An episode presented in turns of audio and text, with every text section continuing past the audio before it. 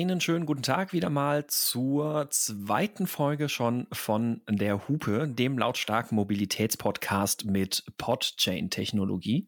Und äh, ich bin der Sebastian Bauer und mit mir sitzt wie üblich am Mikrofon der Clemens gleich. Hi Clemens, grüß dich.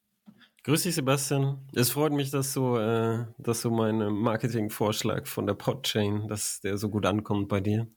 Ich glaube, ja. das wird ein Trend werden in der Szene ich, ich glaube auch Podchain-Technologie, das ist nicht jetzt schon, das, das, ist, das ist der heiße Shit einfach. Also da, wer da jetzt nicht investiert und alle seine Coins verkauft und in die Podchain-Technologie einsteigt, der hat verloren.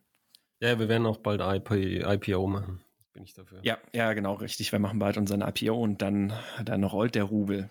Dann brauchen wir gar keine Folgen mehr aufnehmen, weil wir einfach so ja, ähm, ja, genau. Wir sind heute zu unserer zweiten Episode und äh, wir werden heute im Kern über das Thema sprechen, dass wir uns mit verschiedenen Autos Offroad durch die Alpen oder nicht nur die Alpen bewegt haben. Wollen wir so ein bisschen was so zum Offroad-Schotter fahren und sowas erzählen und so ein paar Geschichten mit verschiedenen Autos mal hochholen. Und Motorräder. Das Thema und, und Motorräder, stimmt, genau, du bist ja auch schon mit Motorrädern im Schotter unterwegs gewesen.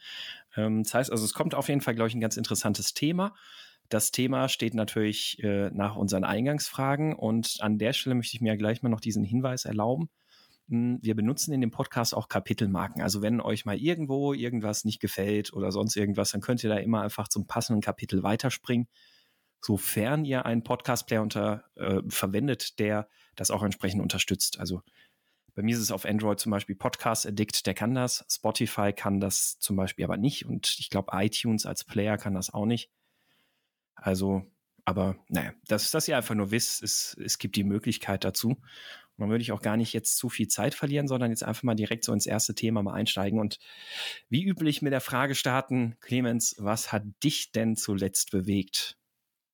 Also jetzt erstmal, weil ich es nicht mehr in der Anmoderation unterbringen konnte habe ich ja zwei Hupen gekauft. Ich möchte jetzt eine kurze Soundprobe machen, muss es weit weghalten vom Mikrofon, weil oh. die ist so laut, dass der Hund äh, von der Couch gefallen ist. Ich wusste nicht, wie laut sie ist, äh, obwohl er im anderen Zimmer war. Moment. Also das ist die Hupe, die du dann kriegst, wenn du etwas sagst, was ich für unangemessen halte. Deine Hupe ist auf der Post und unterwegs, aber bis jetzt oh, cool. haben wir ungleichmäßige Bewaffnung. Ja, ähm, gleiche Kräfteverhältnisse. Ja, aber ich glaube, das macht nichts. Wir sind ja sowieso meistens einer Meinung. Ähm, und ansonsten fahre ich gerade einen Mercedes E300DE, einen Dieselhybrid. Und ich bin gerade an den Punkt angelangt zu sagen, diese Dieselhybrid und überhaupt diese großen Hybridautos sind vollkommen witzlos, bis auf die kommende Änderung der Dienstwagenregelung. Da zahlt man dann als äh, statt einem Prozent Geldwertenvorteil mehr Steuern zahlt man dann nur noch für ein halbes Prozent Geldwertenvorteil Steuern als Arbeitnehmer, der so einen Leasingwagen kriegt. Und da fällt dieses Auto eben rein, aber es ist komplett. Also ich, du weißt, ich fahre gerne E-Klasse. Wir haben uns ja schon häufig drüber unterhalten. Aber dieses mhm. Auto ist echt schwierig zu verstehen. Ich habe jetzt mal gemessen, jetzt in der Kälte hat keine Wärmepumpe, also elektrisch heizen und elektrisch fahren. Es verbraucht mhm. jetzt 43 Kilowattstunden pro 100 Kilometer.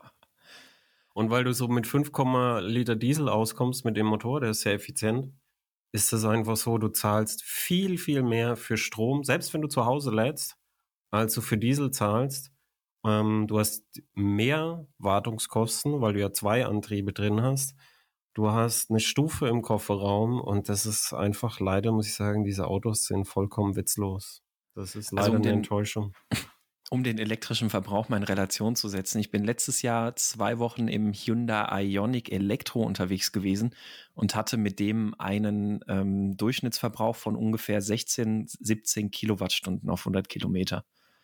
Ich habe meinen also Rekordverbrauch war mit, war mit dem Renault Zoe mit 10,7 Kilowattstunden auf 100 Kilometer über die oh, Landstraße. Okay. Also das ist schlecht. einfach extrem viel. Vor allem, ich fahre in der Stadt bis 55 km/h. Also es ist mhm. nicht irgendwie Autobahn oder so. Es ist echt mhm. äh, sehr Also da, merkwürdig. wo der Antrieb eigentlich seine Stärken ausspielen könnte. Ja. Ich habe auch, ähm, ich habe auch, ich möchte, ich möchte kurz, ich möchte kurz äh, Thesen aufstellen, warum das so ist.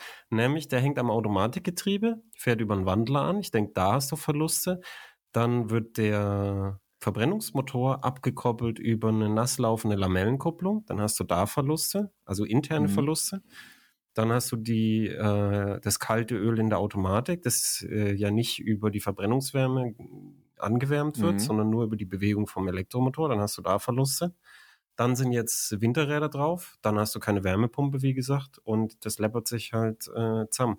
Und das Letzte ist, Mercedes sagt zwar, dass das Auto mit 90 Kilowatt rekuperieren könnte, aber ich habe nochmal gesagt, sie sollen das bitte prüfen, weil ich glaube das nicht, dass eine Batterie mit 13,6 Kilowattstunden 90 Kilowatt Bremsleistung aufnimmt. Ich glaube das nicht.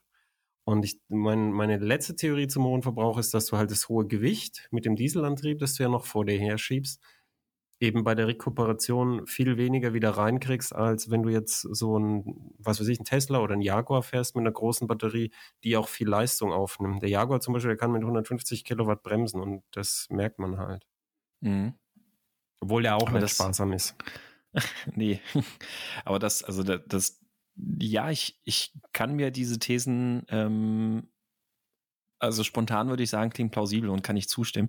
Ich finde das aber tatsächlich sehr, sehr krass. Also es ist, ähm, ich, ich hatte, ich, ich überlege gerade und ich versuche auch nebenher herauszufinden, ob ich das auf die Schnelle finde. Ich hatte letztes Jahr einen Panamera Turbo SE Hybrid als Testwagen.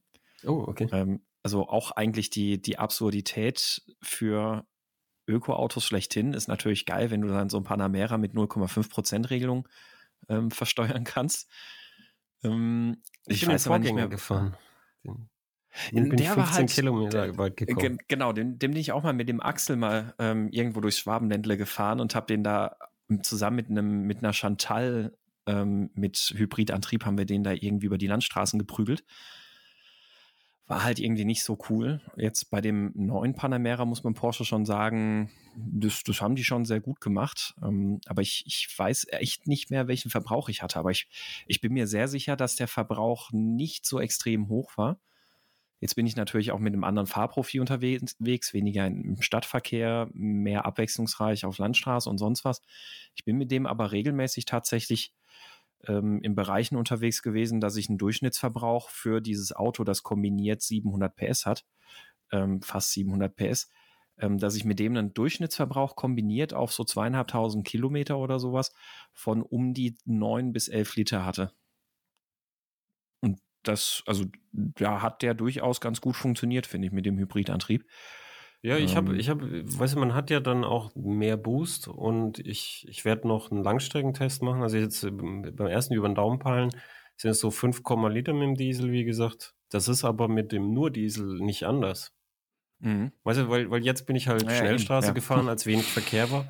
Und dann fährst du halt über die Schnellstraße bei Tempomat 130 und dann, da gibt's halt nichts, was der Hybridantrieb da boosten oder, oder mhm. rekuperieren könnte. Da gibt's keine Ersparnis zu holen. Da gibt's nur manchmal so Phasen, wo der Verbrennungsmotor abgekoppelt wird und man ein Stück segelt.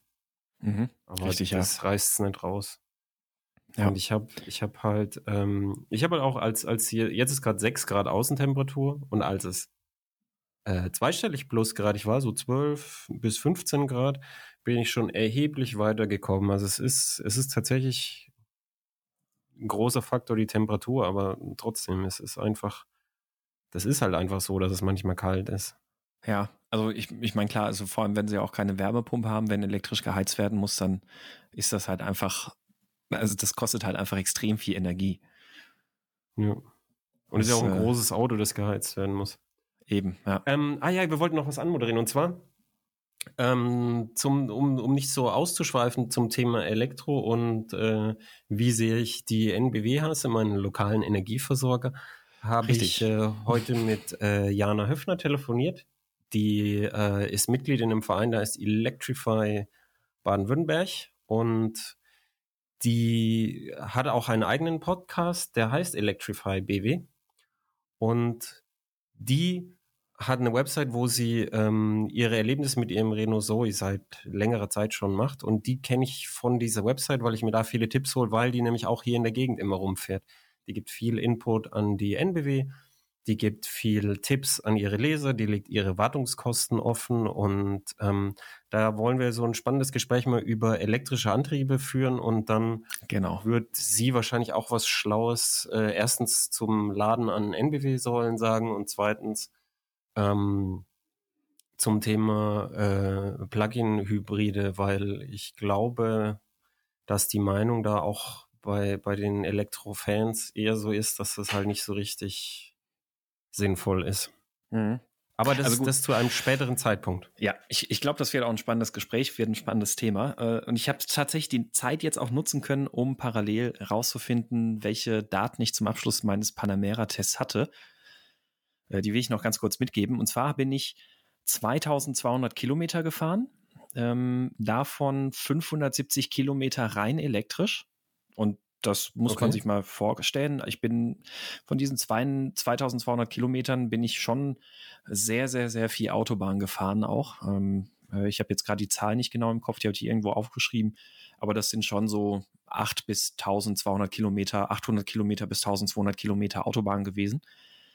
Ähm, und ich hatte einen Durchschnittsverbrauch von 13 Litern, ähm, 13 Litern auf 100 Kilometer und also einen kombinierten Durchschnittsverbrauch und einen ähm, Durchschnittsverbrauch beim äh, Elektroantrieb von 12 Kilowattstunden auf 100 Kilometer.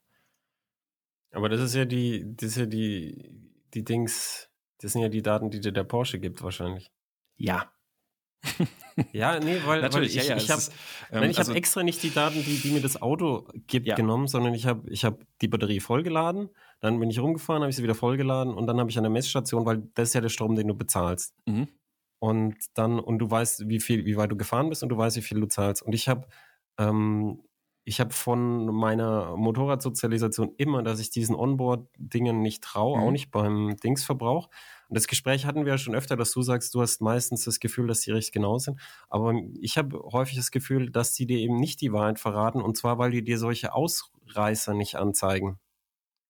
Weil wenn, wenn ich genauso gefahren wäre wie du jetzt in dem Dieselhybrid in der E-Klasse, dann bin ich mir sicher, dass ich ähnliche Sachen rausgekriegt hätte auf einem niedrigeren Niveau. Also niedrigere Geschwindigkeiten natürlich, weil das Auto weniger schnell ist ähm, und niedrigere Verbräuche. Aber es geht mhm. ja, wie gesagt, immer mal wieder unterwegs einfach der Motor aus, man segelt ein Stück, man, man, man wird so ein bisschen im hohen Gang angeströmt von nur ein bisschen Elektromotor und so. Und da, äh, die wissen, werden schon wissen, was sie tun. Aber in, was ich halt gerne machen würde mit so einem Auto ist, den Verbrennungsmotor nicht anschalten und in der Stadt elektrisch rumfahren. Mhm. Und dabei ist dieser Verbrauch halt so hoch, dass es viel teurer ist, als Diesel zu fahren, selbst wenn du zu Hause lädst. Und da ist die Ladestation für zu Hause noch nicht eingerechnet, die du eigentlich mit einpreisen mhm. müsstest. Mhm. Ja, so das ist mein Punkt. Genau, ja. Also beim Panamera fällt natürlich dieses Diesel-Argument weg, weil da kommt halt mindestens mal Super Plus rein. Ähm, aber grundsätzlich ähm, hast, hast du da auf jeden Fall recht. Ähm, ich, ich hatte, also ich, ich habe die, die Dokumentation für mich noch nicht alles zusammengetragen. Ich hatte aber während des Tests parallel, ähm, weil ich das auch immer mache, ähm, ich gucke, was halt an der Zapfsäule eben so rauskommt an Daten und dann eben auch bei den äh, Elektroautos, was da jeweils so bei den Ladevorgängen reingeht. Ähm, damit ich halt immer schon direkt irgendwie sagen kann, passt das irgendwie zusammen mit dem, was der Bordcomputer verrät und dem, was da tatsächlich irgendwie durchgeht. Und das hat schon auch immer ungefähr gepasst. Aber deine These oder dein, dein Argument ist natürlich richtig, gerade wenn man jetzt quasi isoliert Stadtverkehr fährt, dann sind die Kosten unter Umständen, zumindest mal jetzt in, auch in deiner Erfahrung mit der E-Klasse halt deutlich höher, als wenn man jetzt einfach nur Diesel fährt. Mhm. Aber die, die, die, die, der, der Feinstaub, Clemens, der Feinstaub. Ja, das hat einen Dieselpartikelfilter. also in, in, Stuttgart ist, nee, in Stuttgart ist, wir haben so viel Holzöfen in Stuttgart. In Stuttgart ist bei ja, diesem Auto so, das atmet Luft ein und dann bleiben die Holzpartikel aus den Holzöfen im Dieselpartikelfilter stecken. Also der, der Motor ist ja einer aus der neuesten Generation. Das, das ist jetzt, also ich hasse auch den Geruch von kaltem Diesel und mhm. so, aber jetzt, jetzt rein, weißt du, wenn du sagst, aus ökonomischen Gründen, aus Wartungsgründen, aus überhaupt, ich glaube wirklich, diese Art von Autos werden an diese Art von Gesetz gebaut für den Flottenbetrieb von äh, Firmenkunden. Das ist leider so ein Auswuchs. Ich glaube nicht, dass das für Privatkunden besonders interessant ist. Ja, sehe ich, sehe ich ähnlich, ja.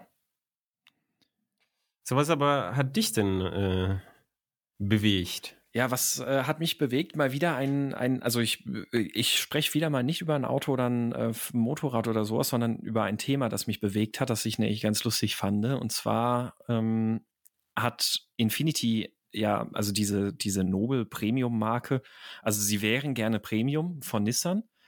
Ähm, und äh, was bedeutet, sie wären gerne? Wie, wie, woran machst du es denn fest, dass sie es nicht sind? ähm, ich dachte, man ist Premium, wenn man sagt, man ist Premium. Ach so, ja, stimmt. So funktioniert das ja eigentlich. Ähm, ich bin Premium zum Beispiel. Äh, genau, ja, wir sind, wir sind, ein wir sind alle Premium auch. Richtig, das ist ein Premium-Podcast und, und überhaupt, ich mache auch, also äh, im IT-Umfeld, wenn du da ein Premium sein willst, dann schreibst du ja noch Enterprise irgendwo dazu. Ähm, Enterprise Premium. Oh ja, wir sind der Enterprise Premium Podcast genau. mit Podchain-Technologie. Äh, Jens, oh, hat uns, ja, Jens hat uns gefragt, was uns von anderen Autopodcasts unterscheidet. Wir sind halt Enterprise Premium mit Podchain-Technologie. Ja, das kann keiner von sich sagen. Ja, genau. Also kann schon, aber wir sind die Ersten, die es von sich sagen. Also sind wir zumindest mal die Ersten. so ist es. Äh, ja, also naja, was, also die, die Qualität, also es ist, wenn man das jetzt mit einem Nissan oder mit einem Renault vergleicht, also da, wo es eigentlich herkommt, die Autos, dann ist das schon Premium. Wenn man das jetzt so mit, mit Audi oder mit, wir müssen ja nicht bei den Deutschen gucken, auch nehmen wir Volvo oder sowas vergleicht, dann, dann passte die Qualität da halt trotzdem einfach nicht auf dem Niveau. Ist schon, ist schon gut gewesen, aber es ist jetzt nicht so wie, wie Lexus oder Volvo oder so, dass es halt wirklich wirklich solide sich alles nach Premium anfühlt und ist dafür halt einfach auch sehr stark überteuert gewesen. Mhm, jedenfalls diese, diese Premium-Marke, nicht Enterprise, einfach nur Premium-Marke. Die haben es ja lange in Europa versucht, katastrophales Management, ganz schlechtes Marketing und und und. Und haben jetzt eben eingesehen, dass das alles keinen Sinn ergibt und dass sie sich vom Markt zurückziehen. Und dann, und das fand ich dann sehr ironisch, quasi eine Woche später kündigt Hyundai, äh, kündigt Hyundai an, hey, unsere Premium-Marke Genesis, die kommt jetzt auch nach Europa. Ähm, was ich einen interessanten Move finde, weil, naja, mit, also Lexus ist jetzt, also das würde ich mal sagen, die einzige japanische äh, Premium-Marke, die sich hier bisher etabliert hat. Und etabliert heißt aber in dem Fall eben auch lächerlich geringe, niedrige Stückzahlen und Verkaufszahlen. Ja, und du musst mal gucken, wie lange die das schon versuchen. Auch. Eben, das richtig. War echt, wie, wie lange ist das? 30 Jahre? 40 ähm, Jahre? Lexus Mitte der 90er, glaube ich, ging das mit denen los hier in Europa, ne? Also okay. so 20 Jahre. 20 ähm, Jahre. Oh, aber, siehste. aber ja, ich dachte schon also länger. So richtig den Markt durchdrungen haben die natürlich auch nicht. Und äh, da finde ich das interessant, dass Hyundai jetzt sagt, hey, wir, wir bringen Genesis irgendwie jetzt auch nach, ähm, nach Europa. Und es gab ja Fahrzeuge, die früher bei Hyundai unter dem Label Genesis liefen, auch schon in Europa, da allerdings einfach nur als Hyundai. Ähm, eins davon bin ich nicht mal gefahren und ich fand es ganz fürchterlich. Das war das Hyundai Genesis Coupé. Ähm, das ist ein ganz, ganz schreckliches Auto. Äh, ich überlege ja, jetzt gerade. Kommen, jetzt, kommen, jetzt kommen die anderen Autos auch noch. Ich verstehe auch nicht, warum sie nicht einfach Hyundai Genesis, weil sie so ähm, Marke in der Marke machen, weil dann die Leute, die, die koreanische Autos kaufen wollen, das sind ja, ähm, die haben solche großen Fortschritte gemacht, solche großen Schritte und die kümmern sich sehr gut um die Kunden, die haben interessante mhm. Antriebe, die haben gute Autos, die haben gutes Infotainment-System. Und die haben ihre Kundschaft und eine Art von Kundschaft, wie, wie man sie auch möchte. Also die, die genau das wollen. Und jetzt nochmal zu versuchen, irgendwie, dass, dass man so irgendwie auf die Schiene von BMW kommt, dass die Leute wegen der Marke es kaufen, halte ich für Quatsch. Das würde mhm. nicht klappen. Richtig, das Sondern das ich kann ich mir vorstellen, dass das jetzt so im Flottenbetrieb, weil wir es gerade davon hatten, diese Genesis G70, 80, 90 oder wie die heißen, dass die, dass sie durchaus interessant sein können, aber dass, dass, dass, dass es denen eher helfen würde, wenn da stehen würde Hyundai Genesis und dann weißt du, ah ja, da gehe ich zur Hyundai Finanzierung, da gehe ich zum Hyundai Flottenservice, da kriege ich diese Konditionen und so. Mhm. Und dann erstmal Genesis, was ist das denn? Ja, die gehören zu Hyundai, aber dann, dann ah, haben die dieselben Konditionen. Nee, da und dann irgendwie so ein Scheiß und das ist ja, nee, da kommen, rufen wir jetzt bei Audi an. Ja, also ich verstehe auch nicht, warum die das ja unbedingt mit einer eigenen Marke versuchen müssen, weil wenn man, ähm, wie du schon sagst, also Hyundai hat sich ja brutal weiterentwickelt. Ähm, und äh, Hyundai und Kia gehören ja auch zusammen. Und wenn man jetzt die beiden Marken anguckt, die sich ja äh, quasi durch das gesamte Portfolio hindurch die Plattformen auch teilen, dann ähm, hat man da ja auch eine gewisse Differenzierung. Das ist mir erstmal so richtig bewusst geworden, als ich jetzt bei den letztes Jahr den neuen Seed gefahren bin und dann gefragt habe, naja, Seed GT war ja ganz nett. Wird es jetzt vom neuen Seed GT auch was richtig Scharfes geben? Also so richtig, richtig schön aggressives Gerät. Und dann haben sie halt auch klar gesagt, nee, weil dafür haben wir ja Hyundai. Wir haben jetzt Hyundai N, also diese, diese Performance-Marke, Hyundai i30N. Famoses Auto, also wirklich grandioses richtig gutes, cooles Auto. Und ähm, das sind halt jetzt so die, die sportlichen Geräte. Und auf der anderen Seite wollen sie Kia dann halt so ein bisschen vor allem als die GTs und sowas dann platzieren. Sieht man ja dann auch am Stinger. Und warum man dann halt nicht einfach konsequent sagt, okay, wir packen halt diese, diese vermeintlichen Premium-Fahrzeuge einfach in eine dieser beiden Schienen halt da, wo es jeweils entsprechend passt, mit rein, verstehe ich genau. nicht ganz. Also Wobei ich das beim, beim i30N schon auch nicht verstanden habe, weil vorher haben sie immer kommuniziert, Hyundai ist so ein bisschen nüchterner und Kia ist so ein bisschen verspielter und sportlicher mhm. und interessanter. Und dann, dann habe ich überhaupt nicht verstanden, wieso jetzt Hyundai eine N-Marke hat ja. Und ich. nicht Kia. Dann, dann, dann kurz drauf kommt der Stinger raus, ein, ein großartiger GT-Wagen. Bist du den gefahren? Ja, bin ich gefahren. Auch, ich habe den auch sehr gefeiert. Also ja, also ich, ich fand wirklich schön, schön gemachtes, sehr gut fahrendes GT-Auto. Äh, der kommt dann plötzlich wieder bei Kia. Also ich glaube einfach, da, da gibt es interne Entscheidungen im Management, die sind einfach für den Kunden nicht nachvollziehbar und mhm. zum Glück größtenteils wurscht. Aber die Entscheidung, Genesis nochmal als dritte Marke anzubringen, ist völlig egal. Ja. Also da, das braucht kein Mensch. Das Einzige, was ich, also ähm, ich meine, sie haben jetzt, haben jetzt natürlich äh, da so ihre eigene Performance-Marke da bei Hyundai aufgemacht, aber was ich da echt sagen muss, ähm, ein Stück weit tatsächlich Respekt, also ziehe ich den Hut vor. Ähm, die haben die jetzt in der kurzen Zeit schon relativ gut etabliert, beziehungsweise gute, machen da gute Sachen, um die Marke halt auch weiter schön zu etablieren. Also die machen da für die Leute, die so ein i30N gekauft haben, bieten sie da die ganze Zeit jetzt irgendwelche Events irgendwie an. Also dann, dann haben sie so ein Zelt. Ja, aber das hätte bei Kia doch genauso äh, Ja, ja, nee, also das hätte bei Kia genauso funktioniert. Ich meine, also dieses Marketing und Markenmanagement zur Marke N an sich, finde ich, machen die gerade sehr gut.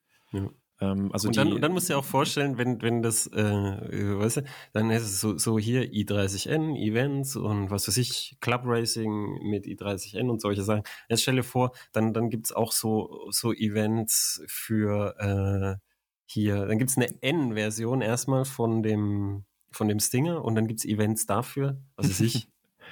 ja. äh, Nord Nordcup äh, Racing auf Schotterpisten in oben im schwedisch Lappland oder so ein Scheiß. Ja, das wäre cool. Wäre doch geil. Mhm. Ja, das, definitiv. Ähm, ja, also ja, also da, da, muss man nicht so ganz verstehen, wie sie die Marken da irgendwie verteilen und warum sie sich da jetzt dann mit Genesis dann noch ein drittes, beziehungsweise je nach Zähler zum viertes Kind irgendwie dann noch ins Boot holen.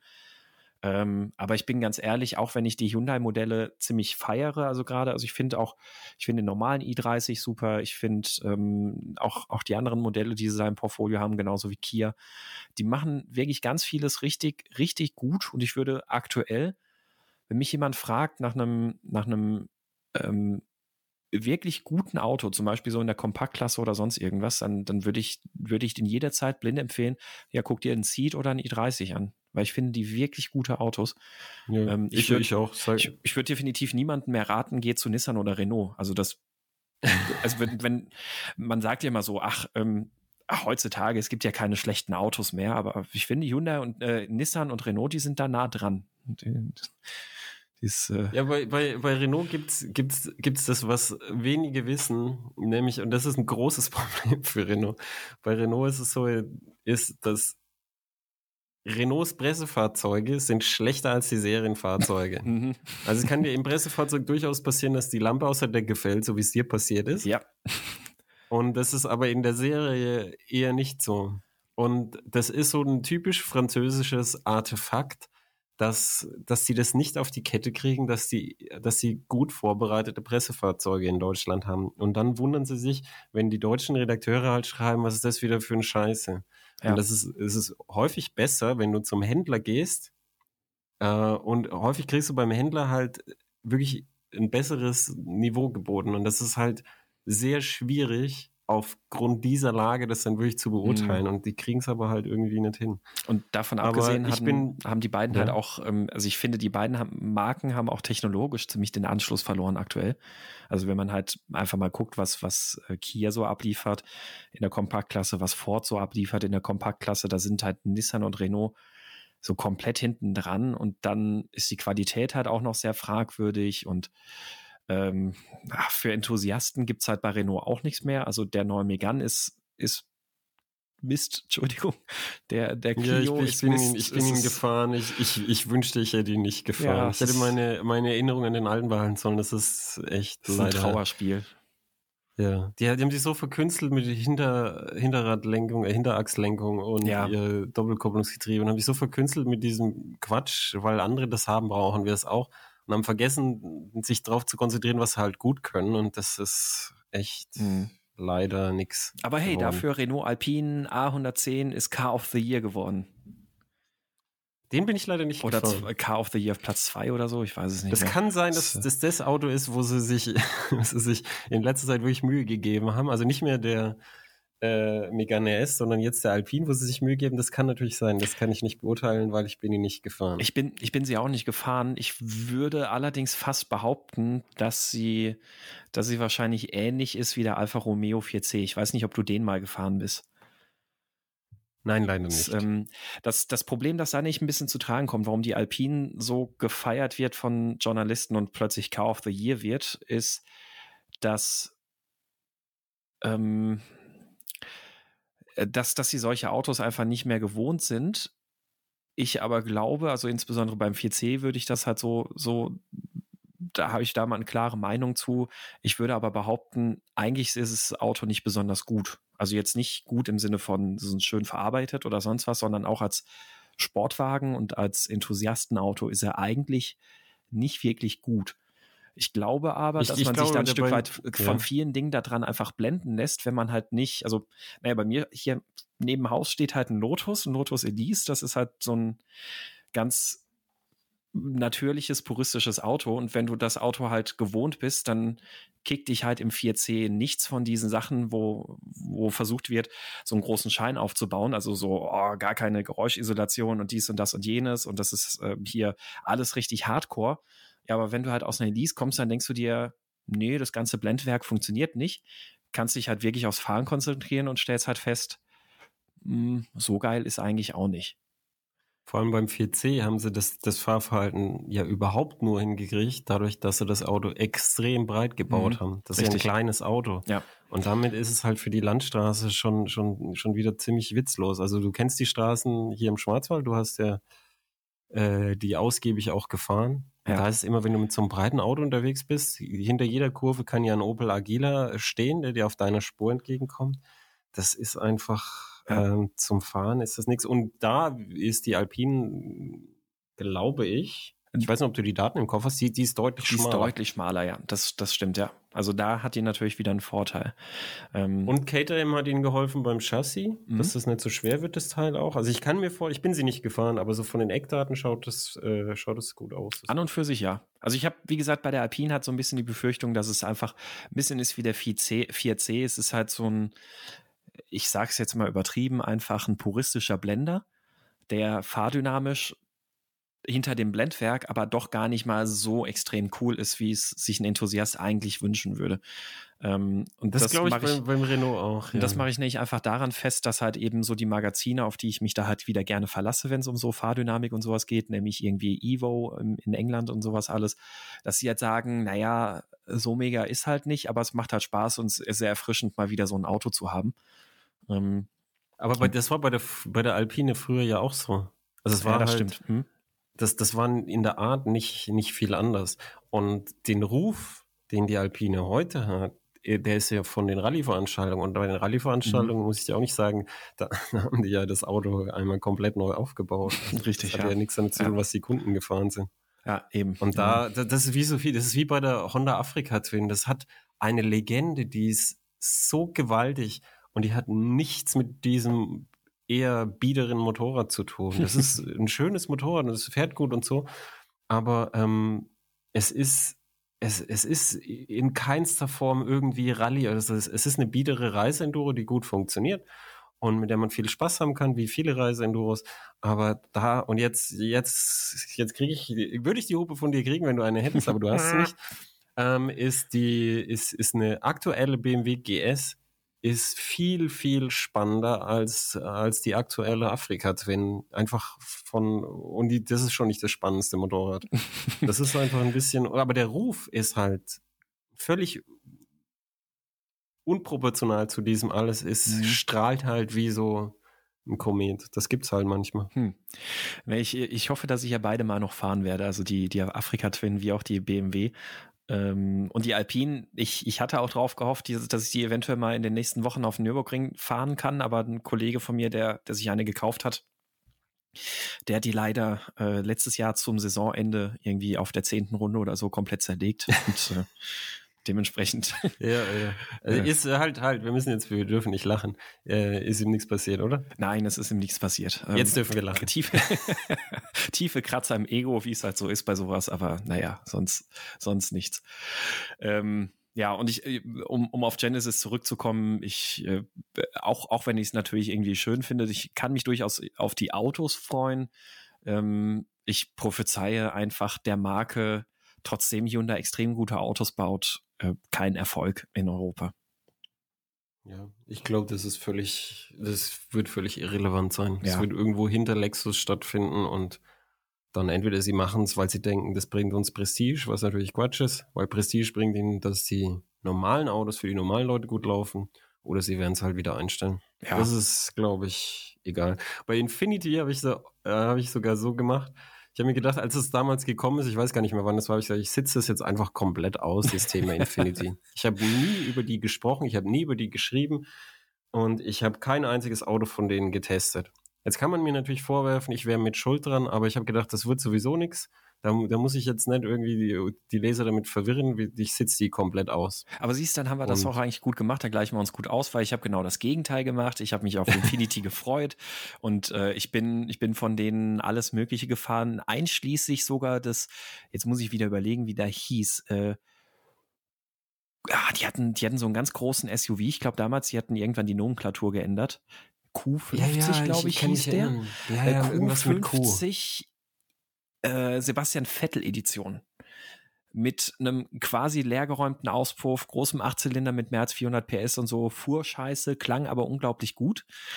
Und dann oh Gott, haben wir okay. von der, nee, der hieß nicht Q50, der muss irgendeinen anderen Namen gehabt haben. Äh, dann gab es ja noch die Q50, ja, ich habe keine Ahnung mehr von den Namen. Jedenfalls, es gibt ja dann auch noch diese, diese Limousine von Infinity, so eine Mittelklasse-Limousine, Dreierniveau. Und ähm, von der Limousine haben sie ja dann auch mal ähm, angefangen, so ein Gerät zu bauen, äh, Rouge Edition oder sowas, glaube ich, hieß die, mit ähm, dem Motor aus dem Nissan GTR mh, mm, und angepasstem Allradantrieb und sonst was allem. Äh, den durfte ich mir damals tatsächlich, die haben die Entwicklung nicht in-house gemacht, sondern haben die nach extern, nach England in irgendein so Rennteam abgegeben. Äh, so ein Team, das halt zum Beispiel auch für Nissan den Delta Wing gebaut hat und so ein Kram. Äh, und da durfte ich zum Beispiel auch in England dann mal ähm, mir das Teil angucken und alles. Also ich habe, ich, ich, ne, das, das, was du bei Infinity ausgesessen hast, habe ich dann auf der anderen Seite quasi übernommen. Geholfen hat's alles nichts, sind jetzt weg. Okay. Ja. Also können wir sagen, netto haben wir eine normale Berichterstattung gemacht. eine ausgewogene Berichterstattung. genau. Du hundertprozentig, null Prozent sind ja bei 50 Prozent, so wie alles. auf der Mitte der Glockenkurve angekommen. Ja, genau. Ja. Ja, dann äh, würde ich sagen, können wir mal zu unserem Hauptthema für heute übergehen. Und ähm, wir wollten ja mal so ein bisschen ein paar Anekdoten und Geschichten und Erfahrungen zum äh, Geländefahren in äh, vor allem den Alpen, aber sagen wir im Gebirge ähm, mal rauskramen. Ja, ne? ja. Denn äh, der Aufreißer oder der Aufhänger dazu war, dass wir letztes Jahr eine Förster-Kombi-Geschichte gemacht haben zusammen. Wir hatten uns ja überlegt, wir wollen mal so drei Kombis, die für Förster ganz toll sind, oder ganz toll sein könnten. Ähm, wollen wir mal gegeneinander vergleichen. Das war der Golf-Variant äh, All-Track. All-Track. Golf-Variant ne? genau. All-Track äh, TDI 2.0. Genau. Ähm, der BMW E220D All-Terrain Formatic und der Opel Insignia Country Tourer. Ähm, da war, glaube ich, auch der 2 Liter Diesel drin. Richtig, ja. Allerdings äh, war es Mercedes, nicht äh, BMW. Ich glaube, du hast gerade gesagt BMW Was, hab ich BMW E220. ich dachte gerade Peinlich. BMW. Äh, Mercedes, Peinlich. genau. Aber der hat doch keine Ahnung, der Clemens. äh, ja, wir haben, wir haben alle keine Ahnung. Das, wir, wir, machen nur, wir machen nur Premium Enterprise, da muss man keine Ahnung haben. Und äh, genau, richtig, die drei Modelle waren das, die wir da gegeneinander verglichen haben. Also alle so ein bisschen höher gelegt und alle mit so ein bisschen äh, Kunststoffteilen, weil dann sieht's halt nach Geländer aus und äh, so Gedöns. Und wir sind ja gefahren auf den Col des Sommiers. Den, äh, das Mhm. ist ja der höchste Punkt in Europa, der mit einem Auto überhaupt anfahr ist, anfahrbar ist Legal. legal davon. anfahrbar ist, richtig, weil ähm, ja ansonsten sind das halt nur irgendwelche gesperrten oder eigentlich äh, nicht offiziellen Zufahrtswege oder sonst irgendwas. Und da kommt man dann legal auf 2997 Meter und nicht ganz legal auf über 3000. ähm, ja, und das, das war jetzt mal so der Aufhänger, warum wir da über das Thema mal irgendwie sprechen wollten und damit mal einsteigen wollten. Und ähm, Col des Ja. Sommiers ist ja eigentlich, glaube ich, auch ein ganz guter Punkt, weil da sind wir ja schon, also ich bin da schon mehrfach gewesen und du bist da auch schon mehrfach gewesen, ne? Ja, also einfach, weil das ist, es ist eine super schöne Strecke. Da ist auch ähm, so, ein, so ein Motorradfestival jedes Jahr da oben auf dieser Fläche, wo wir da gecampt haben. Ja. Weißt du noch? Mhm, ja. Da diese, diese Ebene, ähm, wo auch die äh, Flussdurchfahrt da ist. Mhm. Da findet jedes Jahr so ein Motorradfestival statt und so. Und die Locals hast du ja auch gesehen, die fahren da die ganze Zeit mit ihren Opel Corsas hoch und fahren halt zum Grillen. Ähm, und das ist eine sehr schöne Strecke. Also für die Interessenten kostet mittlerweile wieder Maut, weil der Verkehr äh, zugenommen hat und sie haben, sie pflegen halt die Strecke ganz gut und äh, dafür gibt's jetzt Maut. Und jetzt möchte ich noch kurz den Förster-Kombi erklären. Nämlich Förster-Kombi Mhm. habe ich gedacht, das ist halt ein Kombi, den Waldarbeiter oder Jäger oder solche Leute halt einfach verwenden könnten als ihr einziges Auto. Das sind halt ein bisschen robustere Autos, mit denen man halt auch mal in den Wald fahren kann, zum Ansitz, auch wenn es gerade ein bisschen schlammig ist. Und ähm, da dachte ich halt, das sind halt jetzt brauchbare äh, Kandidaten für dieses Ding. Und da muss man sagen, keiner von diesen eignet sich für einen Förster. Also falls Förster da hier zuhören, keiner von denen eignet sich wirklich ähm, für Förster. Die haben alle viel zu wenig Bodenfreiheit. Und das Fazit von dem Artikel, den ich damals geschrieben habe, wenn du als Förster ein Auto brauchst, Kauf dir einen dann bist du entweder reich, äh, nee, entweder bist Ach du so. halt reich, ja, aber der ist auf der Straße halt dann. Jimmy ist auf der Straße halt eingeschränkt Mhm. und klein. Also Jimmy ist immer toll als echtes Geländefahrzeug. Aber wenn du so ein, so ein, so ein Straßenfahrzeug, wo du so, so, so ein bisschen so ein Stück weit kommst, dann kaufst du dir halt einen Dacia Duster mit, äh, der hat 20 Zentimeter Federweg und dann kaufst du dir ein gescheites ATV dazu. So machen es echte Förster. Weil irgendwann brauchst du sowieso dann richtige Geländereifen auch und der Duster kommt so weit, wie du mit einem Straßenfahrzeug fahren willst. Und wenn du reich bist, dann ein Förster quasi in Versailles oder so, dann kaufst du dir einen Subaru Outback, der hat auch 20 Zentimeter Federweg, einen grandiosen Allradantrieb und ähm, sehr, sehr schönen Verschränkung auch. Mit dem kommst du auch überall hin, wo die Straßenräder hinbringen. Mhm. Ja, und jetzt, ähm, Und die, ja. ja, äh, ja, sprich, sprich. Nee, aber was, was das große Missverständnis immer ist, ist, wenn, wenn man sagt, oh, Offroad in den Alpen, das sind Straßen. Und da ist immer so, die, der englische Begriff der Road enthält anders als der deutsche Begriff keinen, keinen irgendwie Asphaltkappe. Mhm. Und diese, diese ganzen Strecken, die da führen, das sind halt Roads ohne Tarmac. Also, und die sind meistens, bei uns ja auch, sind die einfach problemlos zu befahren.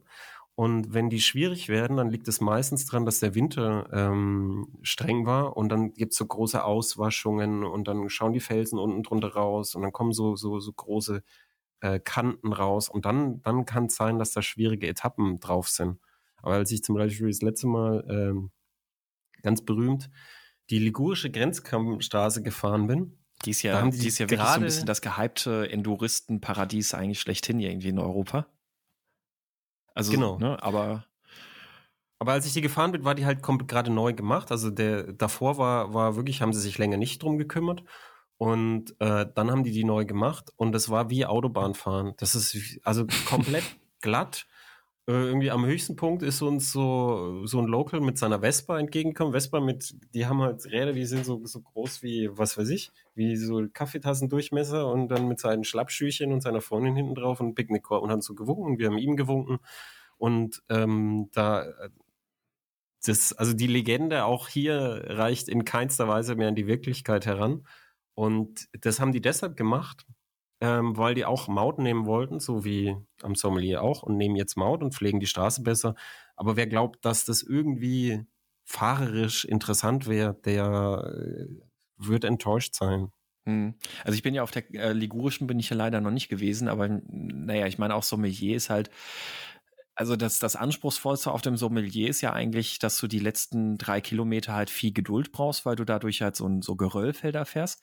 Die sind in Sachen Bodenfreiheit und so eigentlich kein Problem, aber Straßenreifen machst du dir halt kaputt, wenn du zu schnell fährst. Oder weniger noch die Straßenreifen, du machst ja die Felgen kaputt. Und genau, wollte gerade sagen. Wir wollen also ja das, die, das, das Schwierige ist nur nicht verkratzte Felgen. Richtig, genau. Und ähm, was ich übrigens geschafft habe. Was du geschafft hast, ich nicht.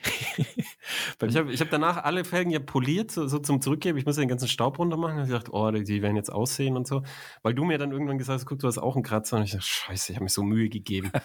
äh, aber ich habe die dann poliert, wirklich von ganz nah dran. Und es war wirklich kein äh, äh kein Schaden in den Felgen. Da ja. war ich äh, sehr froh, ja. weil ich mir, ich habe mir, ich habe echt aufgepasst wie ein Ficker. ja, wie, wie ein, ähm, wie sagt man auf Enterprise Premium, wie ein ähm, hochpreisig bezahlter Aufpasser. genau, richtig, ja. Ähm, naja, und das, das ist halt das ein, anspruchsvollste auf der ganzen Route. Aber die, die Route macht halt, oder also die und auch die, die ligurische und die Asietta und was es da nicht alles gibt, die bedienen halt so, glaube ich, ein Stück weit so diese Abenteuerlust, die die Fahrzeuge wie eine R1200 GS oder ein Land Rover Discovery oder sonst was halt schon von sich aus irgendwie so versprühen. Ne? Also die Leute kaufen sich das ja. Ding, dann denken sie sich, ah, geil, Abenteuer träumen, sehen, sehen dann schon Bilder im Kopf, wie sie dann irgendwie mit dem Ding im Lagerfeuer im Urwald stehen und irgendwie dann, dann ihr Zelt neben dran haben, das Bier in der Hand und so. Und ähm, fühlen sich erstmal wie ein Abenteurer und damit natürlich das Abenteuer dann Realität wird, fährt man dann halt mal die Ligurische oder halt mal den, den Sommelier. Und ähm, ja, du, das wollte ich, das wollte ich gar nicht sagen. Ich wollte, ich wollte nicht sagen, dass es keinen Spaß macht. Das macht, ja, ja, es, äh, sehr viel Spaß, weil ja, es so, so landschaftlich so schön ist. Ich wollte nur sagen, es ist fahrerisch nicht anspruchsvoll. Richtig. Genau, und, und vielleicht macht es genau deswegen ja auch Spaß. Mm, ja, also ich meine, das Lustige finde ich halt, wenn ihr dann ja auf der, der Strecke, dann, dann kommen einem halt da die, die Jeeps umgebaut zum Rockcrawler mit fünf Meter Schnorchel und sowas entgegen. und ja. ich meine. Aber die Offroadies nennen das ja auch ihre Offroad-Autobahnen, diese Schotterpisten. Ah ja, okay. Also das sind dann die richtigen Offroader immerhin, die, die das dann so nennen, oder die Hardcore-Offroader. Aber ich fand das dann schon ganz lustig. Als wir da letztes Jahr mit den Kombis unterwegs waren am Sommelier, da haben wir ja auch so ein paar äh, wenig amüsierte Blicke geerntet irgendwie, ne? Ja, ich, da war so eine Gruppe GS-Fahrer und ähm, es war ein wirklich breites Stück Straße und trotzdem bin ich, weil das eine große Gruppe war, bin ich ganz links rangefahren und die hatten neben mir vier Meter oder sogar fünf Meter Platz zu fahren, wo sie wollten. Und ich habe hauptsächlich bin ich auf die Seite gefahren, damit ich sie nicht voll staub. und trotzdem fährt er vorbei, der Typ, so ein GS Manfred, so ein typischer, und schüttelt so den Kopf und tippt sich da und da, das, ich habe das auch nicht so richtig verstanden. Ich glaube halt, wenn man da in einem Insignia hochfährt und dem Insignia sieht man halt nicht so richtig an, dass er äh, eigentlich auch eine GS ist, eigentlich. ähm, ich, ich glaube, also meine Theorie war, dass man denen so ein bisschen ihr Abenteuer verdirbt, wenn man da halt mit solchen Furzkisten hochfährt. Das war meine Theorie. Aber ich weiß nicht, ob die stimmt. Es, es könnte sein. Also ich meine, es waren ja auch welche dabei. Es ist, ich, bei, bei mir kam ein Motorradfahrer entgegen, der hat dann aufs Auto gezeigt und den Kopf geschüttelt und dann noch so die mit den Händen gewunken, so nach dem Motto, nee, mit dem Auto nicht. Und ist ja ähm, ich, ich glaube schon, dass man, dass, dass sie so ein Stück weit auch diese Illusion im Kopf haben, zum Teil, dass, dass das halt jetzt eine anspruchsvolle, harte Reise ist und ähm, du machst denen dann ein bisschen das Abenteuer kaputt, wenn du dann halt jetzt irgendwie mit, mit dem Golf irgendwie da hochfährst. Ähm, den ja. ich übrigens weißt du, was das, das gelungenste Auto davon äh, von, von den dreien fand. Äh, ja, es war, es war auf der Straße das schnellste, mhm. wegen Wendigkeit und Gewicht. Und was ich nicht gedacht hätte, wegen dem kleineren Wendekreis, trotz Frontantrieb, war es äh, war es tatsächlich auch äh, im Gelände Mhm. ähm, das Beste, weil, weil der kurze Radstand ihm so geholfen hat. Ja. Ich dachte ja, der, dass der Mercedes äh, da aufgepumpt auf Höhe irgendwie da besser tut, aber das, nee, du kannst nur bis 40 km/h so hochgepumpt fahren. Also du kannst das Fahrwerk so Luftfahrwerk hochpumpen und dann kannst du da äh, dir ein bisschen mehr Bodenfreiheit kaufen, dann hast du aber null Negativfehler. Du fährst so wie auf so, wie auf so äh, aufgeblasenen Ballons fährst du dann. Und ähm, damit kannst du bis 40 km/h fahren und dann geht er wieder runter, um Negativfederweg zu haben für die Fahrstabilität. Und wenn du dann auf dem Geländemodus bist, schlägt, äh, schlägt die Federung sofort durch. Mhm. Ich habe dann echt irgendwann auf Sport umgestellt, damit ich ein bisschen irgendwie Dämpfung habe, weil das, das hat sofort auf die Puffer geschlagen. Also wirklich auch schon bei, schon bei so 50 km/h. Ja. Also nur, nur damit wir nicht den falschen Eindruck vermitteln. Wir sind ja nicht Rallye Dakar gefahren, sondern da Nee, war es halt dann glatt am Ende und dann bin ich halt mit 50 da runtergerollt und, äh, und dann, dann, dann, dann federt das halt ein bisschen. Aber da ist es nicht irgendwie, dass ich hier eine Rallye-Etappe gewonnen hätte damit. Wie gesagt, kein Kratzer in den Felgen. Wie schnell kann man da gefahren sein? Ja, nicht so schnell. ist nicht so schnell, nee, tatsächlich. Ähm, ja, aber sie haben, also ich, ich meine, an sich haben die, haben die drei Autos das ja schon eigentlich auch ganz gut gemacht da oben. Ähm, ich, wie gesagt, ich war sehr überrascht vom Golf einfach. Da, da hat man halt gemerkt, kurzer Radstand ist halt auch viel wert, wenn man dann doch mal über ein Steinchen irgendwie drüber rollen muss und so. Ähm, aber und kurze Überhänge. und kurze Überhänge, richtig. Ähm, und ähm, ich fand es aber einfach schön an sich, irgendwie den Sommelier hoch ist halt, ist halt eine super Sache. Wir sind da ja eher abends dann hochgefahren, haben dann, ähm, waren schon nach der Maut, also die Mautstelle war dann schon geschlossen, als wir da hochgefahren sind und haben dann da irgendwo oben unser Zelt aufgeschlagen, was ja, ja, streng genommen nicht erlaubt ist, Wildcampen und so, aber auch. Was? Echt? Ist das nicht erlaubt? Nee, es ist tatsächlich streng genommen nicht erlaubt, aber Hand aufs Herz, es interessiert niemanden in den Alpen, wenn man es respektvoll, umsichtig haben wir ja gar nicht und, äh, ich, Wir haben ja gar nicht gezählt. Wir haben ja nur die wir haben Autos ja im. Kofferraum geschlafen. Richtig, wir haben ja Also nur die wir haben ja Autos den- geparkt. Wir haben ja nicht, wir haben ja nicht irgendwie den heiligen Boden mit Heringen Ja, penetriert oder sowas, Ja. sondern wir haben ja so richtig schön hinten drin geschlafen im Kombi. Ja. Ähm, Das, gen- genau dasselbe habe ich äh, ein Jahr zuvor auch schon gemacht. Und zwar bin ich ja dann mit dem Land Rover Discovery unterwegs gewesen, bin auch den Sommelier gefahren. Und ähm, ja, man war halt natürlich nochmal entspannter unterwegs, weil mit dem Discovery hast halt, also da war, ist ein bisschen Gummi auf den Felgen gewesen und du hast halt nochmal mehr Federweg und der hat halt auch, wenn er hochgepumpt ist, immer noch genug Fe äh, Negativfederweg. Da konntest du da schon relativ komfortabel dann hochfahren. Es ist der Eimer ist natürlich ziemlich groß für, für diese kleine Schotterpiste. Also so oben so die letzten Weißt du, was, Serpentinen was sind die doch besten relativ Elektroautos sind? eng. Hm? Elektroautos? Äh, Habe ich Elektroautos gesagt? Ja. Entschuldigung, ich, ich, bin, ich bin etwas verstrahlt. Ich war letzte Nacht lange auf BMW statt Mercedes und Elektroautos. Nein, Geländeautos wollte ich sagen. Ach so, nee, die besten Geländeautos. Ähm, Die- möglichst, möglichst kurz, möglichst billig, damit nichts Genau. im Herz blutet. Fiat Panda Hm? Mietwagen war mein Lieblingsgeländeauto. ähm, damit bin ich ähm, in Sizilien gefahren. In Sizilien sind diese großen Straßen, sind alle schön asphaltiert. Und wenn du, so, sobald du Moment, irgendwie Moment, die, die sind asphaltiert, aber nicht schön asphaltiert, oder? Ich war noch Ja, nicht in sind Sizilien, asphaltiert. aber, aber man hört. Sie sind asphaltiert. Äh, ähm, ich, ich weiß nicht, worauf du raus wolltest. Sie sind einfach asphaltiert. Aber wenn du äh, nur schon, schon ein bisschen kleinere Straßen sind häufig nicht mehr asphaltiert, wenn du ins Hinterland fährst. Und dann brätst du halt wirklich mit dem Panda. Und dann kannst du wirklich rumbraten wie auf der Rallye-Etappe. und das, das macht dann auch Spaß. Und genauso äh, bin ich hier mit äh, Citroën C4 Cactus ähm, im beginnenden Winter auf den Sommelier mal gefahren. Man muss dazu sagen, was- in einem Vergleichstest mit einem Land Rover Defender. Ja, und der Defender ist als erstes stecken geblieben, weil das Mitteldifferential nicht funktioniert hat. Das, ähm, Hört, hört. Da ging die Lampe an. Die, die, die alten hatten ja so einen Klonk, da ging so ein Stahlschaft, dann hast du Klonk, dann hast du gewusst, der ist jetzt drin. Und die neuen hatten äh, so, so einen Servo, der das für dich gemacht hat und der hatte das auch. Und der äh, hat dann die Lampe angeschaltet, aber hat das Ding nicht reingekriegt, der Servo. Und dann ähm, hast du halt äh, das Mitteldifferential nicht gesperrt, sondern offen. Mhm. Und dann ist es halt blöd, weil sich dann im Extremfall halt äh, nur ein Rad dreht. Mhm. Ja, das äh, ungeschickt, ja. Und mit dem Kaktus Und dann bist du dann aber Hast du den, den. Ja, der hat ja, der hat ja, der hat ja, der, der, der hat ja noch kein Differential. Ne? Der hat nur Frontantrieb, aber es war ja dann, ähm, das, das Problem war ja Schnee, aber ich hatte Schneeketten. Hm. Und dann erster Gang Vollgas Schneekette und es ging überraschend gut bis fast ganz hoch und dann fast ganz oben ist mir die Schneekette gerissen. und dann ähm, habe ich gedacht, ja, also habe ich die Schneekette repariert und dann bin ich wieder runtergefahren, weil ich sage, ich muss jetzt nicht das letzte Stück noch fahren, weil im Extremfall wäre das doofe ja, dass ich dann einfach bei Citroën anrufen muss und sagen, er könnte das Auto im Frühjahr da holen, wenn es abgetaut hat. Ich weiß, wo es steht, ich, aber wir müssen da jetzt erstmal ein paar Monate warten. Ja, aber ich wollte darauf raus, dass, dass diese, diese kleinen Bauernautos aus Italien und Frankreich, das sind eigentlich viel bessere Autos für diese Pisten als diese Förster-Kombis. Weißt du noch, der Insignia, 146 mm Bodenfreiheit, genialer Allradantrieb, mhm. aber du kannst nichts damit anfangen auf so einem Gelände.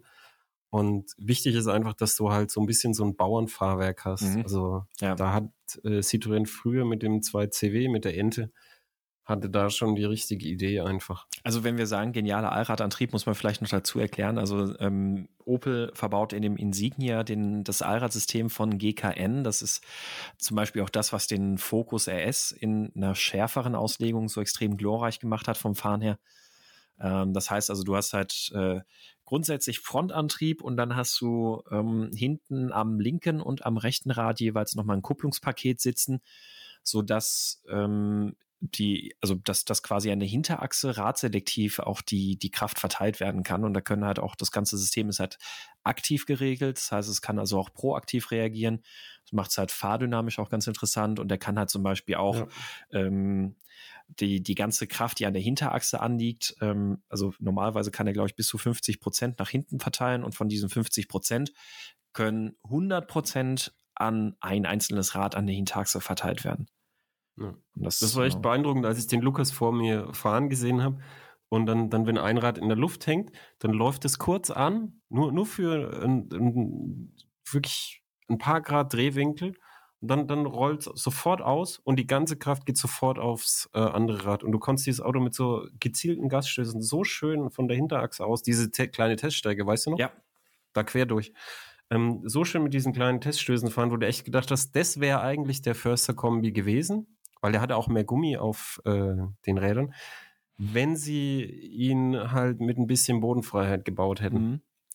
Und im Gegensatz dazu zum Beispiel beim Golf Haldex-System, das heißt also an der Hinterachse dann, also klar, wenn die Vorderachse entlastet ist, dann geht die Kraft nach hinten, auch mehr als 50 Prozent können dann in dem Fall nach hinten gehen. Wird dann aber alles über Bremseingriffe geregelt und das hat man natürlich halt auch gemerkt.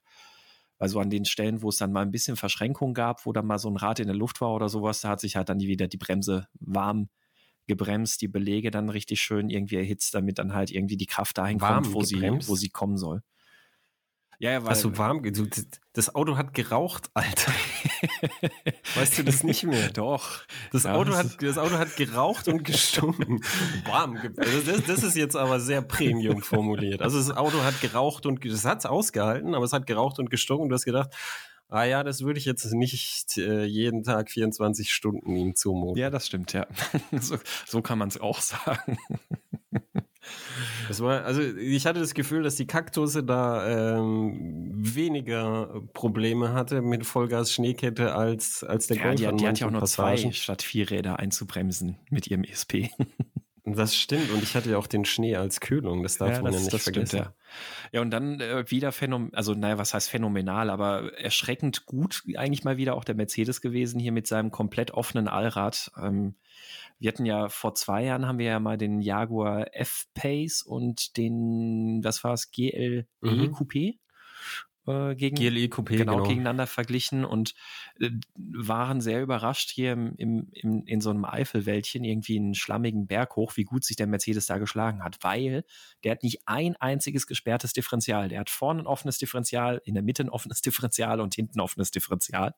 Und ja. äh, funktioniert trotzdem irgendwie. Also der, der macht das halt rein aber über der, der macht das, der, der, genau, gut. Der macht das halt so wie, wie, wie die Twinster, nämlich das, äh, also nicht, er macht das nicht wie die Twinster, für die, die äh, nicht zugehört haben, als du es erklärst, sondern ähm, dadurch, dass er so früh und so feinfühlig eingreift, ähm, funktioniert es halt so gut, dass es da zwar nicht rankommt, aber viel, viel besser funktioniert, als man denken würde, ja, ist einfach alles offen. Mhm. Richtig. Das hat mich auch beeindruckt. Also das, ähm, das ärgert mich irgendwie, das immer zu, zugeben zu müssen, aber irgendwie funktioniert dieses System vielleicht aufgrund seiner geringen Komplexität so gut. Wer weiß. Das habe ich mir auch schon gedacht, ja. Das, äh Und dann, dann, dann ist aber halt auch so beim Mercedes genauso, du hast halt einen, einen langen Radstand und geringe Bodenfreiheit. Und das Hochpumpen, wie gesagt, das ist relativ witzlos. Mhm. Und ähm, das war leider nicht so gut, wie ich gedacht habe, weil ich gedacht habe, da ist mehr irgendwie GLE drin, aber es ist derselbe Antrieb. Mhm. Aber es ist, äh, es ist nicht irgendwie, es ist nicht ganz zu vergleichen, weil du einfach weder die Bodenfreiheit hast noch die Fahrwerksreserven. Also das ist, weiß ich nicht, ein bisschen ja. viel, also bei allen viel Design um das Thema Dreck herum, aber wenig Substanz. Ja, beim, beim Golf fand ich auch noch interessant, wie man auch durchaus ein bisschen mit den Fahrmodi rumspielen muss, weil der hat ja eine adaptive Dämpfung gehabt, also variable Dämpfer und ähm, im Offroad-Modus werden die Dämpfer zum Beispiel extrem straff gestellt, damit das, äh, die Karosserie halt möglichst wenig irgendwie durchschlagen äh, kann. Ähm, hat es im Gelände teilweise aber dann auch irgendwie sehr, sehr müßig an vielen Stellen gemacht, sodass er manchmal im Komfortmodus halt ganz gut unterwegs war, solange man nicht in zu tiefe Verwerfungen irgendwie gefahren ist. Weil wenn, wenn sowas kam, dann äh, klar, dann hat er im Komfortmodus teilweise zu stark irgendwie nachgeschwungen und dann war das wieder nicht so cool, aber ja, war, war ganz interessant. War auf jeden Fall spannend. Ähm, aber ich habe es ja jetzt bisher nur in den Alpen tatsächlich mal ins Gelände geschafft oder hier in der Eifel. Ähm, du bist auch schon mal also ich weiß von dir, du bist mal in den Pyrenäen mit dem Motorrad unterwegs gewesen, ne? Äh, ja, wir sind mit Trial-Motorrädern, haben wir Enduro Trial-Wandern in den Pyrenäen gemacht. Das ist sehr schön, das kann ich empfehlen. Ähm, von äh, Elmar Heuers Trialschule.de, der bietet das an. Der bietet das auch, glaube ich, immer noch an. Das war im Februar. Ähm, und wir, wir haben einen Reiseenduro-Vergleich gemacht, auch in den Alpen. Daher kannte ich halt viele von diesen Alpenstrecken. Das war auch sehr schön. Und da, da ist eben, dass ich verstehe dass du da, so wie ihr alle auch. Man fährt da, es ist nicht wirklich schwierig und in einem wunderschönen Umfeld und dann, dann fährt man halt da und dann staubt man sich ein bisschen ein und dann verdrängt man so ein bisschen, dass das irgendwie eine VFR 57 genauso gekonnt hätte. Und zwar, man verdrängt es auch zurecht, weil mit der VfR 57 hätten wir es vielleicht einfach nicht gemacht. Mhm. Und ähm, das macht einfach viel Spaß. Aber was, was mir noch einfällt, wo ich noch gefahren bin, ist im australischen Outback. Die Geschichte kam mir gerade auch in den Sinn. Nämlich mit, auch wieder mit einem Mietwagen. Äh, ist das schnellste ähm, Auto. Also, also nur, nur als Hinweis, man, man, man darf mir keine Mietwagen vermieten. Liebe Sixt, liebe Eurocar und so, vermietet mir einfach nichts, okay? Es ist, ich bin kein guter Kunde. Ich gebe es zu. ich bin Premium Enterprise Kunde. Ich verlange äh, Geländetauglichkeit. Mhm. Da habe ich einen Renault, ähm, ah, wie hieß der nochmal? Katja oder so, ne?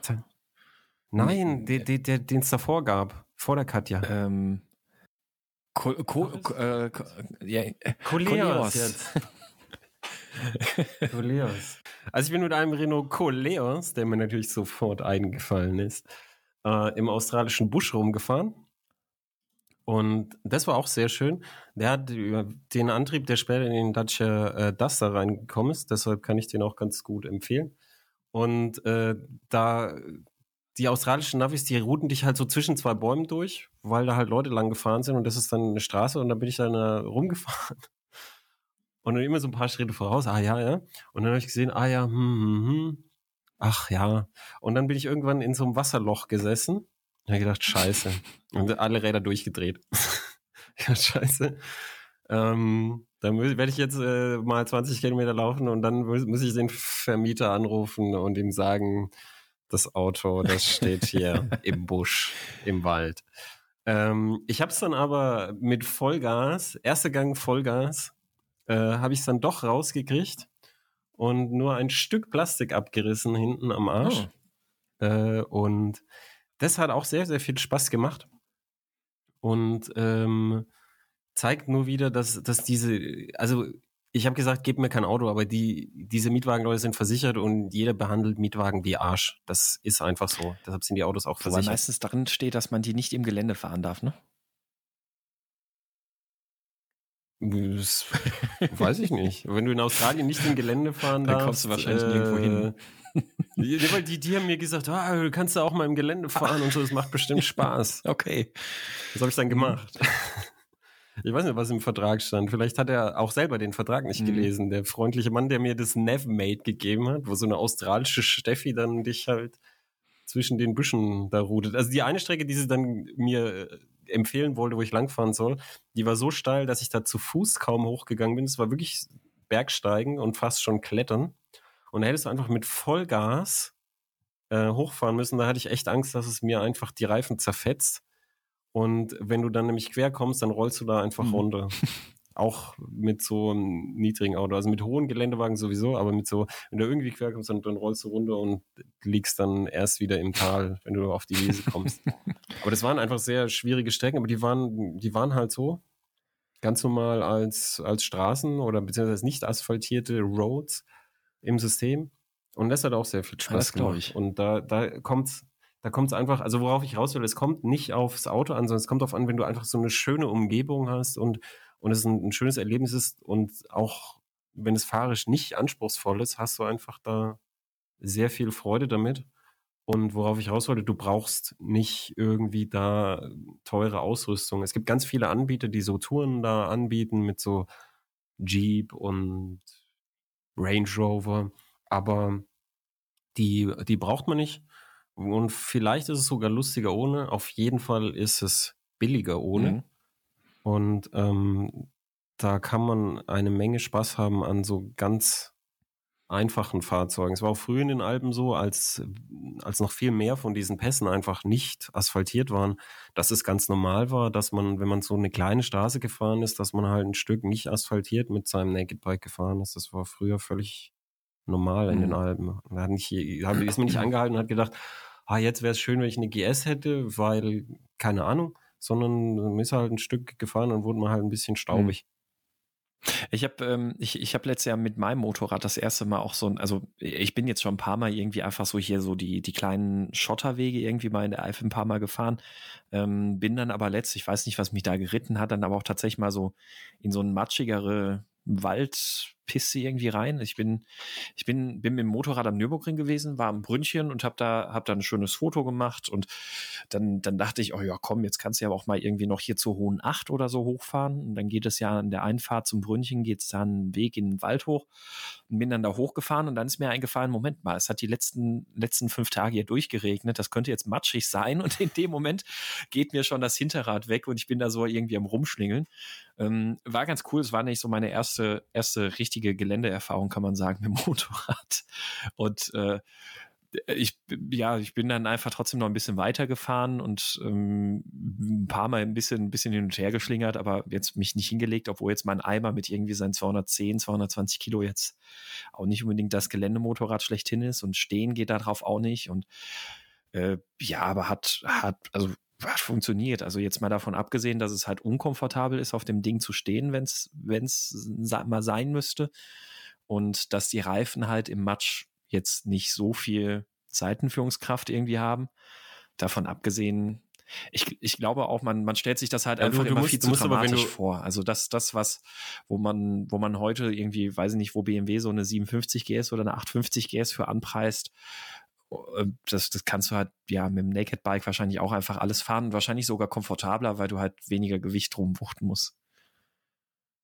Also du hast, du, du hast ja das selber schon, schon festgestellt, es liegt halt am Reifen. Aber damit du nicht rumrutscht im Gelände, brauchst du halt richtig Profilreifen. Mhm.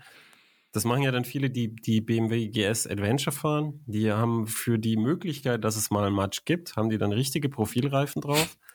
Und man fährt, auch wenn man wirklich sucht, nach Geländestrecken, will ich hauptsächlich Geländestrecken fahren, fährt man über 90 Prozent der Kilometer auf mhm. Asphalt. Mhm. Und dann fährst du halt für 90, für deine 10 Prozent, die du fahren willst, fährst du auf 90 Prozent mit diesen Böppeln halt rum. Das ist halt schwierig. Also es gibt ein paar Böppelreifen, die, die einigermaßen funktionieren, aber meistens, meistens ist es schlauer, sich irgend so einen Zwischenreifen zu nehmen, einen von diesen Reiseenduro-Reifen. Mhm. Oder, ähm, oder halt einfach mit Straßenreifen fahren und dann halt irgendwie, wenn es halt matschig ist, ein bisschen vorsichtiger sein. Und weil du sagst 210 Kilo, die aktuelle GS wiegt 240, ne? Ja. Also, und es, es, hat das Gewicht viel höher. Ja, das stimmt. Also ja. da viel die, höherer die, Schwerpunkt. Der, der Honda Croissant Tourer, den ich gefahren bin, wiegt 290 ohne Koffer. Boah. Und hat auch, ja, hat auch Straßenräder. Und das geht auch, weißt du, wie jedes Motorrad geht es auch super im Gelände, solange es trocken mhm. ist. Und dann, dann sind wir so ein, so, das ist so ein Bach unter so einer Wiese durchgeflossen. Und dann fahre ich so auf das Motorrad fast 90 Prozent zur Fahrtrichtung quer. Und ich so, oh, oh, oh, Ruder, Ruder, irgendwie durch ein Wunder nicht hingefallen. Und dann geht's 90 Prozent, 90, fast 90 Grad in die andere Richtung. Eigentlich fast 90, dann sind so 40 Grad vielleicht in die andere Richtung. Und irgendwann bin ich halt ja. hingefallen. Es ist sehr weich gefallen in den Matsch, aber du hattest dann null Vortrieb. Wir haben zu dritt das versucht, du hattest in dem Matsch dann null Vortrieb mit den Straßenrädern und dann sind wir halt mhm. Ich, äh, die, ich habe die Geschichte gelesen. Es war in, in den Vogesen wart ihr da unterwegs, ne? Genau. Das, äh, sind wir so einen Fahrradweg lang gefahren. Schön. Das darf man wahrscheinlich auch nicht. Ne? Wahrscheinlich. Ne? Das ist doch auch ja. verboten wahrscheinlich. Aber es stand kein Verbotsschild ja, dran. Dann, dann, ist es auch erlaubt. Wenn es nicht verboten wird, ist erlaubt. Wo, ja, das bin ich als Deutscher so gewohnt. Also im Schwarzwald steht an jedem Feldweg ein mhm. Verbotsschild. Äh, hier in der Eifel gibt es einige äh, Straßen mehr oder einige Wege mehr, wo kein Verbotsschild steht, was ja auch zu unserem Vorteil ist. Ne? Wir haben das ja auch schon mal ausprobiert, sind ja auch schon ein bisschen hier durchs Gelände gefahren. Äh, kann man hier durchaus noch hier und da ja. machen. Das ist eigentlich ganz nett. Ja, die, du hast ja gesagt, die sind auch so drauf, wenn du keinem auf die Nerven gehst, also dann ist ja. okay. Und beim, beim Schwaben sind, glaube ich, die Nerven ein bisschen dünner auch. Nee, da da geht es, glaube ich, auch meistens den Leuten schnell auf die Nerven. Das stimmt, das, das kann auch sein. Ja, ja. Ja, aber ähm, hast, hast du noch eine besonders tolle Geländegeschichte zu erzählen? Äh, nein. Ich bin mal in Irland äh, durch die Brandung an, äh, wie heißt dieser Strand? Ach, es gibt einen befahrbaren Strand in Irland, da bin ich mit dem Motorrad durch die Brandung gefahren für wunderschöne Bilder. Hm. Und das Einzige, was den Leuten eingefallen ist, ist, oh, da ist ja Salzwasser dran. Aber das ist, ich weiß nicht, ob das zu Gelände zählt. Ich habe später dann jemanden gesehen, der auch dort gefahren ist. Der ist dann zu tief reingefahren und hat das Motorrad dann ins Salzwasser oh, geschmissen und, und, dann lag es okay. da drin. Äh, es gibt in, in Dänemark gibt's doch so einen befahrbaren Strand. Ähm, da, da will ich auch irgendwann mal noch hin. Ja, ah, da war ich auch. Ach. Ja, auf Römö. Ja, kann sein. Da war ich mit dem Wohnmobil. Ach. Und da habe ich alles, da, da habe ich dann alles, ah ja, als hätte befahrbare Strand habe ich gesagt, ähm, ah, da drüben schaut's schön aus. Und bin so von der meistbefahrenen Linie, wo der, der Sand halt wirklich so komprimiert ist, weg mit einem äh, drei Tonnen Wohnmobil. Und äh, so, aha, so schön, und so ein Plätzchen. Und ich so, Und das Wohnmobil hat ja einen langen ersten Gang und viel Gewicht und eine Kupplung, die, die halt einfach für den leeren Lieferwagen mal ausgelegt ist oder sagen wir mal, zumindest nicht dafür, dich aus dem Schlamm zu ziehen und dann mit rauchender Kupplung so. Also keine Chance. Und wir mussten echt mit Hilfe freundlicher ostdeutscher anderer Urlauber mussten wir das Teil rausschieben. Ach, schön.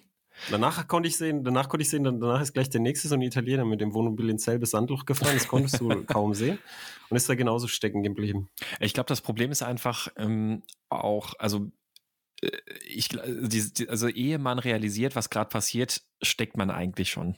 Hm? So. Ja, man muss, man muss einfach ein bisschen halt nicht rumträumen, sondern ein bisschen nach vorne gucken. Ja. Auch in Australien, dass ich in dieses Loch gefahren bin. Wenn ich nicht so faul gewesen wäre, ein bisschen weiter vorgelaufen wäre. Also ich schaue mir immer eine Strecke an, bevor ich die fahre. Und hätte das Loch da unten gesehen, ich sage, ja, pff, das muss jetzt nicht sein. Mhm. Aber man ist halt manchmal dumm und faul. Mhm. Und wer das in seinem Leben nicht, nicht ist, der lügt halt. Das ja. ist halt einfach manchmal so. Ich habe letztes Jahr, ähm, Anfang letztes Jahr, habe ich meinen Jaguar F-Type im äh, Strand bei Nizza versenkt. Ähm, Okay. Das, das war mir auch eine ist das Lehre. Passiert? Das ist, ist ein Kiesstrand, also ich, ähm, also auch noch ein ausgezeichneter Kiesparkplatz gewesen. Und ich dachte dann halt, okay, ja, schön, mehr im Hintergrund, super. Jetzt fährst du mal noch zwei Meter weiter, weil da geht dieser Kies noch ein ganz kleines Stückchen höher und dann steht das Auto nicht schön irgendwie auf der höchsten Ebene, dass du ein gutes Foto machen kannst. Und quasi ein Meter weiter außerhalb der Beschilderung des Parkplatzes ist aus dem Kies sofort so Schwimmkies geworden. Ähm, und ich, ich, ich roll da einfach vor und habe dann schon, wollte gerade leicht einlenken, um das Auto dann zu drehen fürs Bild und in dem Moment sofort gemerkt, dass die Vorderachse komplett eintaucht, komplett einsinkt. Ähm, in dem Moment war dann die Hinterachse auch schon drin und dann stand ich da, noch so ein bisschen versucht Gas zu geben oder sonst irgendwas, aber ähm, auf dem nassen Kies haben die Räder einfach nur komplett durchgedreht wie auf Eis. Ähm, dann stand ich da, überlegt, was machst du und versucht irgendwas unter die Räder zu legen und so und hat natürlich alles nichts geholfen. Ähm, und dann kam so fünf bis zehn Minuten später im strömenden Regen ein Franzose vorbei mit, weiß gar nicht mehr was, der hatte auch irgendeinen Geländewagen. Völlig wortlos, fährt einfach dahin, geht an seinen Kofferraum, zieht ein paar Abschleppseile hinten raus, klemmt die, legt sich beim Jaguar in den Dreck, klemmt die unten irgendwie an die Achse und ähm, klemmt die bei sich ans Auto und fängt an zu ziehen und Auto holt er raus, macht die Dinge einfach wieder weg und völlig wortlos setzt er sich wieder in sein Auto und fährt davon. Ja. Jetzt hast du natürlich oh. meine These von man braucht keine These komplett widerlegt. Ähm, jetzt, äh, jetzt, äh, jetzt ist diese These komplett widerlegt. Jetzt müssen wir damit aufhören, also mit, müssen wir damit schließen, dass man, äh, dass ein F-Type sich dann nicht eignet. Das zumindest. Ein bisschen Gewicht auf der antreibenden Achse wäre vielleicht nicht verkehrt. Das stimmt. Und etwas Bodenfreiheit. Ja, und etwas Bodenfreiheit, ja. Ähm, und Kies ist jetzt nicht das Coolste, um Felgensand zu strahlen. Das auch, ja. Ja. Und äh, ja, ich würde sagen, genau, auch an, an der Stelle können wir dann hier wahrscheinlich den Sack zumachen, oder? Ja, ich finde, wir haben das Thema jetzt äh, ausführlich beleuchtet. Ich finde auch, ähm, dass wir hoffentlich positiv geblieben sind, weil ich möchte es nur nochmal sagen, es macht einfach Spaß und dass es nicht schwierig ist, ist meiner Meinung nach wirklich ähm, der Grund dafür, dass es einem Spaß macht, weil es überfordert einen nicht. Dann fährt man so schön lang und guckt und hat ein tolles mhm. Erlebnis in toller Umgebung und man muss ja nicht immer irgendwie schwitzen und husten und denken, gleich stirbt man. Genau, ja. Also ich freue mich schon, also wir, wir haben ja dieses Jahr auch noch was im Gelände geplant und ähm, da freue ich mich jetzt schon drauf, wenn das klappt und auch davon, davon ab. Also ich, ich glaube, ich werde jetzt auch mit dem Motorrad dieses Jahr auch das ein oder andere Mal noch neben der Straße unterwegs sein. Also ähm, es macht, es macht Spaß. Ob anspruchsvoll oder nicht, ist es einfach, einfach auch schön, gerade so in den Alpen und Pyrenäen. Genau. Gut, dann war es das ja auch schon wieder für die zweite Folge von der Hupe. Ja. Ist ein Ding.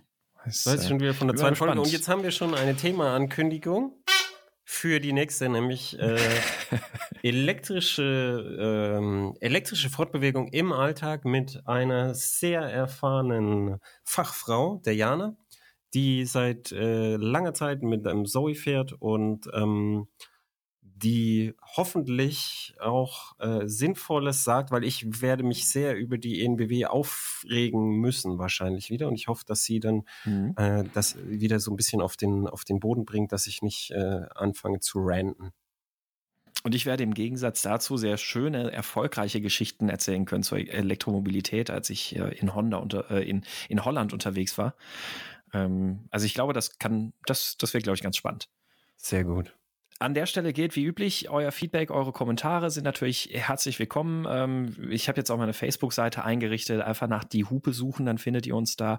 Und äh, ansonsten natürlich auf dem Blog gerne Kommentare hinterlassen, diehupe-podcast.de und auch gerne, wenn ihr Fragen oder Wünsche zu Themen habt ähm, und Bewertungen bei iTunes und überhaupt und sagt's weiter. Und tschüss, bis zum nächsten Mal.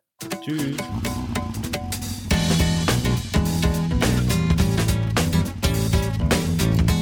Huh?